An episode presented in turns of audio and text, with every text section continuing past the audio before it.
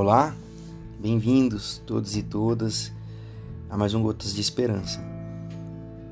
Nós vamos continuar no mesmo texto de ontem, a parábola do filho pródigo. E agora nós vamos ler em Lucas, no capítulo 15, verso 11 ao verso 20. É... Nós vamos falar hoje sobre pecado. Eu espero que o Gotas possa trazer para você refrigério, consciência, aprendizado, esperança, discernimento. Diz assim: O homem tinha dois filhos, o mais novo disse ao seu pai: Quero minha parte da herança. Assim ele repartiu sua propriedade entre eles. Não muito tempo depois, o filho mais novo reuniu tudo o que tinha e foi para uma região distante e lá desperdiçou seus bens vivendo irresponsavelmente.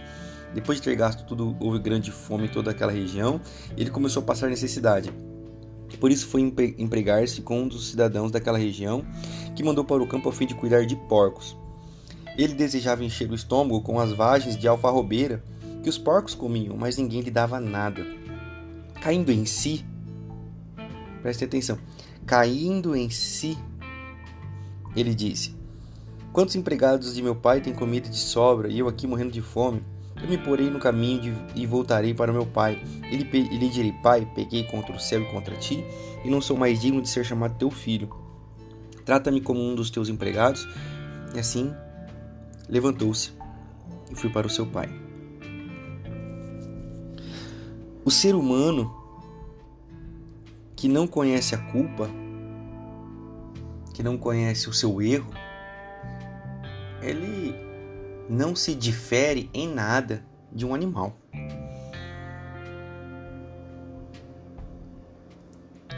O filósofo Luiz Felipe Pondé parafraseia Nelson Rodrigues que disse: "Tire a imoralidade, ti, perdão, tire a imortalidade do homem e ele cai de quatro."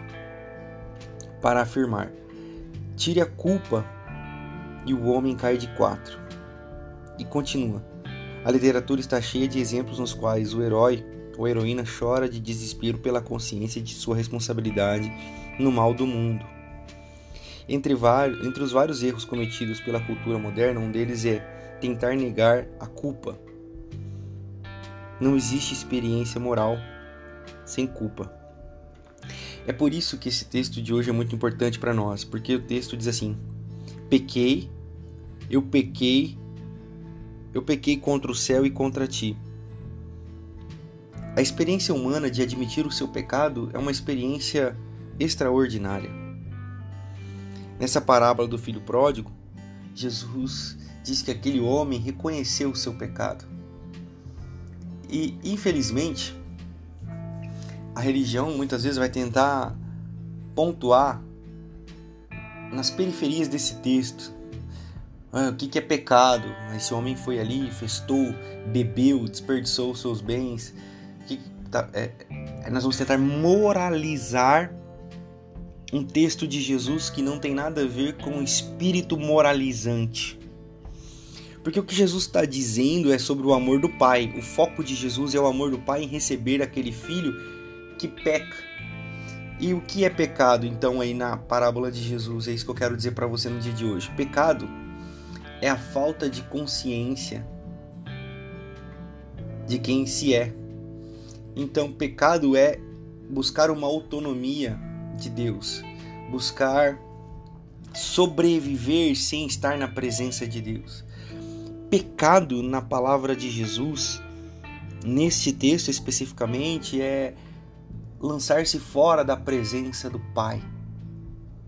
Então, pecado é tudo aquilo que nos coloca fora da presença do Pai.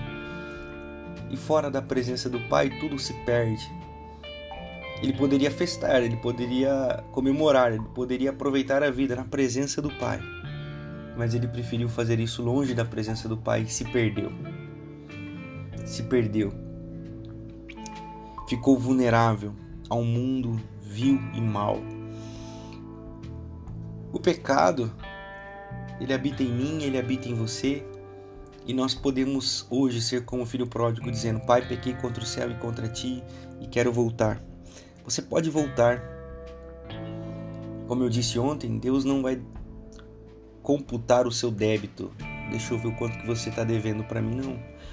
Todo o nosso pecado foi redimido na cruz do Calvário. Todo o nosso pecado foi sarado, lavado na cruz do Calvário pelo sacrifício de Jesus.